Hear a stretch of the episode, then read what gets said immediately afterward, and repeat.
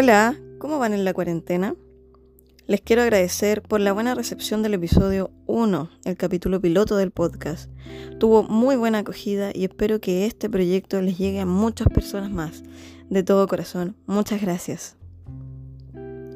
Hoy viene un tema del cual hay que hablar, saber qué decir oportunamente y sobre todo actuar en el momento adecuado. Esta pandemia involucra un encierro constante para no lograr contraer el COVID-19 y a la vez lograr que no siga su propagación.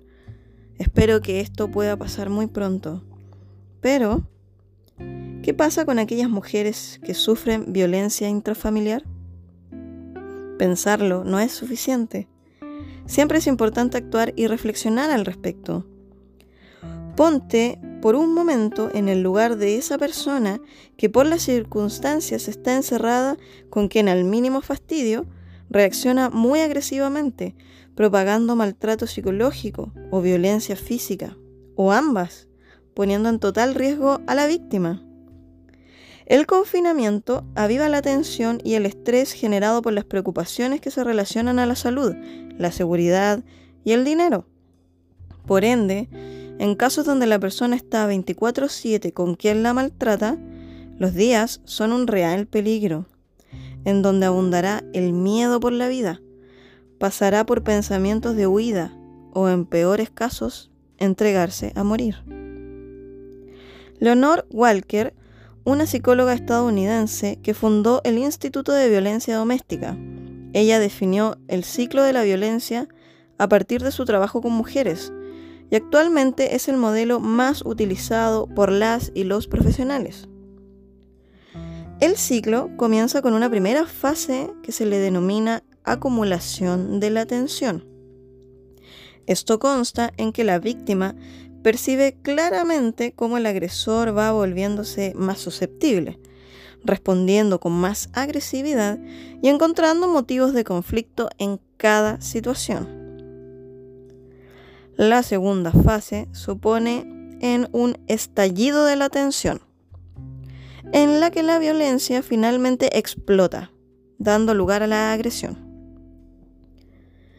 Ya tenemos que en la tercera fase, denominada luna de miel o arrepentimiento, el agresor pide disculpas a la víctima, le hace regalos y trata de mostrar su arrepentimiento. Esta fase va reduciéndose con el tiempo, siendo cada vez más breve y llegando a desaparecer. Este ciclo en el que al castigo, es decir, a la agresión, le sigue la expresión de arrepentimiento que mantiene la ilusión del cambio. Puede ayudar a explicar la continuidad de la relación por parte de la mujer en los primeros momentos de esta. Este ciclo pretende explicar la situación en la que se da la violencia, ya que la violencia psicológica no aparece de una manera puntual, sino a lo largo de un proceso que pretende el sometimiento y el control de la pareja. Para entender todo esto que les he comentado, tratemos de ponernos en el caso de Lorena. Lorena tiene 37 años, casada hace 13 años, madre de dos hijos, uno de 11 y una niña de 5 años. Dueña de casa, tiene pocas amigas, no tiene amigos, se fue a vivir a otra región lejos de su familia porque su esposo tomó trabajo en otra región. Él trabaja en minería y tiene turnos de 14 por 14, es decir, 14 días en casa y otros 14 días en la mina. Los problemas son cuando él está en casa. Llega con la idea de ser atendido y si eso no ocurre, se comienza a molestar. Por ejemplo, que su hijo e hija tengan todo desordenado y que su mamá no mantenga todo impecable. Ella quiso estudiar una carrera universitaria, pero al depender económicamente de su esposo, este no quiso costearla, ni la dejó rendir lo que en ese entonces era la prueba de aptitud académica. Ella, asumida en su realidad para no generar complicaciones, no se opuso a esta idea y se asumió a la idea de no estudiar. Pasó años dando el gusto y aún recibía en un primer momento agresiones psicológicas, tales como, eres una inútil, no sirves, pareces tonta, no entiendes nada, estás fea, ni de madre sirves, apúrate en tener todo listo. Este maltrato psicológico impulsa en el tiempo que Lorena se lo comience a creer y a sentir que no vale nada, que solo sirve para lo que tiene actualmente y que muchas veces ni eso hace bien. Estas conductas el agresor las ocupa para crear que la víctima se sienta lo más débil posible, que pierda fuerza finalmente y le haga caso. Con los años, por cada mínimo detalle, como que ella se pusiera a hablar con algunos vecinos y pasara conversando con amigas mucho tiempo, él se enojaba. Como daba problemas, ella en el tiempo se empezó a aislar de todas estas personas, perdió amistades importantes, terminó quedando sola. Pero todo empeoró más en esta triste dinámica, ya que un día su esposo se pasó de tragos y al ver que su hijo mayor estaba pegado jugando en el celular y no compartiendo con él, tomó su teléfono y lo lanzó al suelo. Comenzó a gritarle lo inútil que es y Lorena, en su instinto de madre, acudió en defensa de su hijo. Lo agarró, le dijo que corra a su pieza y trataba de calmar a su esposo, pero éste, al verse por alguna razón disminuido en autoridad por su esposa, le pega un golpe en la cara, que la tira al suelo dejándola muy débil. Él le grita que es una advertencia para que no se pase de lista y que nunca vuelva a quitarle la autoridad. Ya bastaba con que la deje estar viviendo en su casa. Después de saber todo esto, ¿cómo crees que se siente Lorena? Piensa un poco. ¿Cómo ella, en base a toda esta situación, se puede sentir. Lorena se siente inservible, sin ganas de vivir, en un conflicto entre su esposo y el peligro que acaba de vivir su hijo. Sigue sin pensar en ella en todo este momento. Sin embargo, siente miedo. Miedo a que su esposo le vuelva a pegar. Si bien es la primera vez que le pega, no es la primera vez de maltrato psicológico, en esto ya van años. Lorena piensa que fue un mal día, que donde su esposo bebió mucho alcohol, esto generó toda la situación. Al final quiere creer que algo anexo a su esposo produjo todo esto. No obstante, cada tanto vuelven pensamientos a raíz de su miedo. Ella no quiere que él le vuelva a pegar. Se acostumbra a la idea de que solo hay que hacerle caso, llevar la fiesta en paz. Al día siguiente, su esposo le entrega algunos chocolates y un ramo de flores, le pide disculpas a Lorena, le dice que el alcohol lo descontroló, que nunca más le volverá a pegar, que la ama. Ella se aferra a esa idea, a creer que esto no va a volver a pasar. Él está arrepentido. Todos merecen segundas oportunidades, ¿no? ¿Qué hizo mal Lorena?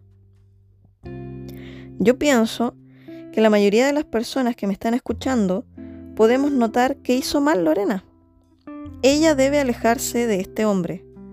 Es un peligro para su hijo e hija y para sí misma. Ella no necesita de un hombre para salir adelante. ¿Cómo le creyó a este tipo que está arrepentido?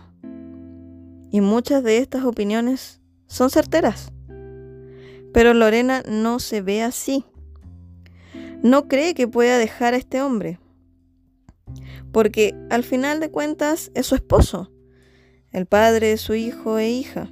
Él mantiene toda la casa y gracias a él no le falta nada a nadie. Lorena lo ve un peligro para ella, pero lo excusa siempre. Cree que lo necesita para seguir su vida y cree que él la necesita a ella. ¿Cómo lo va a dejar solo y sin sus hijos? Y sí, le creyó el arrepentimiento porque en su mente ella piensa que el alcohol condujo a esta situación. Él nunca había hecho eso, pero Lorena no ve que chocolates y un ramo de flores no le van a borrar el moretón de la cara por el golpe que su esposo le dio.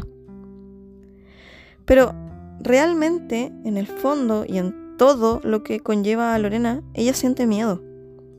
Pero la capa de miedo es tan grande que lo nubla todo.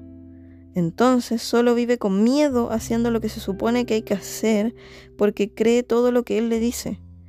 Años de maltrato psicológico la han convertido en un ser humano inundado en emociones negativas, de las cuales ya no puede huir. Aunque lo piensa cada noche, no puede huir. Ahora, ¿cómo creen que sigue esta historia? Adivinemos. Volvió a pasar. No una vez más, sino que ya era algo cotidiano. Volvía su esposo del turno y era un infierno asegurado en casa. Hasta que su entorno reaccionó. Uno de sus vecinos colindantes comenzó a escuchar gritos desgarradores y niños llorando muy fuerte. Se comenzó a comunicar con los demás vecinos para ayudar a Lorena. Tomaron la decisión de marcar el número 1455, número de orientación en violencia contra la mujer, y los orientaron rápidamente. Llamaron a carabineros y los vecinos se dividieron para acudir en su ayuda. Un grupo fue a buscarla. Tumbaron la puerta de la casa y apartaron al hombre lejos de ella, mientras que el otro grupo le ayudó a salir con sus hijos. Todo esto mientras esperaban que llegue carabineros y una ambulancia. Lorena estaba completamente vulnerable, en shock. Su hijo y su pequeña hija absolutamente inmersos en miedo de la situación, también en shock. Pasaron los días, el esposo quedó privado de libertad unos días, después quedó libre con orden de alejamiento. Sabemos que en Chile las leyes no son como tendrían que ser, no brindan la total seguridad en este tipo de casos. Mientras tanto, Lorena se quedó donde una vecina y tomó la decisión de volver con su familia. Al saber todo lo que había pasado, la apoyaron y la aconsejaron acudir donde un profesional. Ella accedió y empezó un tratamiento psicológico. Su hijo e hija también pasaron por un tratamiento psicológico para que pudieran asimilar todo lo que habían visto y lograr integrar que la violencia nunca se justificará, no es una manera de reaccionar. Pasaron algunos años. Lorena logró estudiar una carrera técnica de costura y sacó adelante un emprendimiento en esta área. Lucha cada día por sacar adelante algunos de sus sueños y enseñarles a sus hijos que pese a las inseguridades se pueden vencer, se pueden vencer los miedos, se puede salir adelante y no se necesita ser agresivo. Es muy importante lograr conseguir las metas de cada uno. La diferencia máxima en este caso no la hizo Lorena, pero le hicieron los vecinos. Ella aún cada tanto tiempo recibe mensajes o llamadas de su esposo, entre comillas, pero ella ya no tiene miedo. Y cuando por momentos vuelve este miedo, se deja ayudar por su familia y por los nuevos amigos y amigas que están en su vida hoy en día. Te vuelvo a repetir, la diferencia máxima en este caso no la hizo Lorena, la hicieron los vecinos. Muchas veces las personas escuchan los gritos de alguien, pero nadie actúa y eso también se da por miedo. Creer que si las personas se meten en este problema, allá ellos. Yo si me meto después, me puede pasar algo a mí. Pero en este caso, no fue solo una persona que reaccionó, fue toda la comunidad cercana a la víctima. Las personas a veces viven un real infierno dentro de su casa, pensando que jamás podrán salir de ahí, pero si tan solo los demás estuviéramos más dispuestos a ayudar, habría menos personas fallecidas en este país por violencia intrafamiliar. Recuerda, tú siempre puedes hacer una diferencia, tú y todos los que están a tu alrededor. Gracias por escuchar.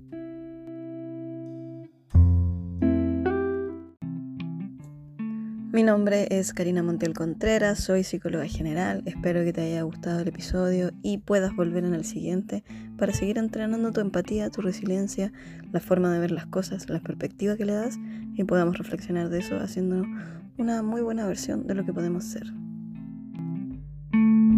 Puedes seguirme en mis dos redes sociales, me puedes encontrar en mi página de Facebook como Consejería Psicológica en Línea o en Instagram como arroba Consejería Psicológica en Línea.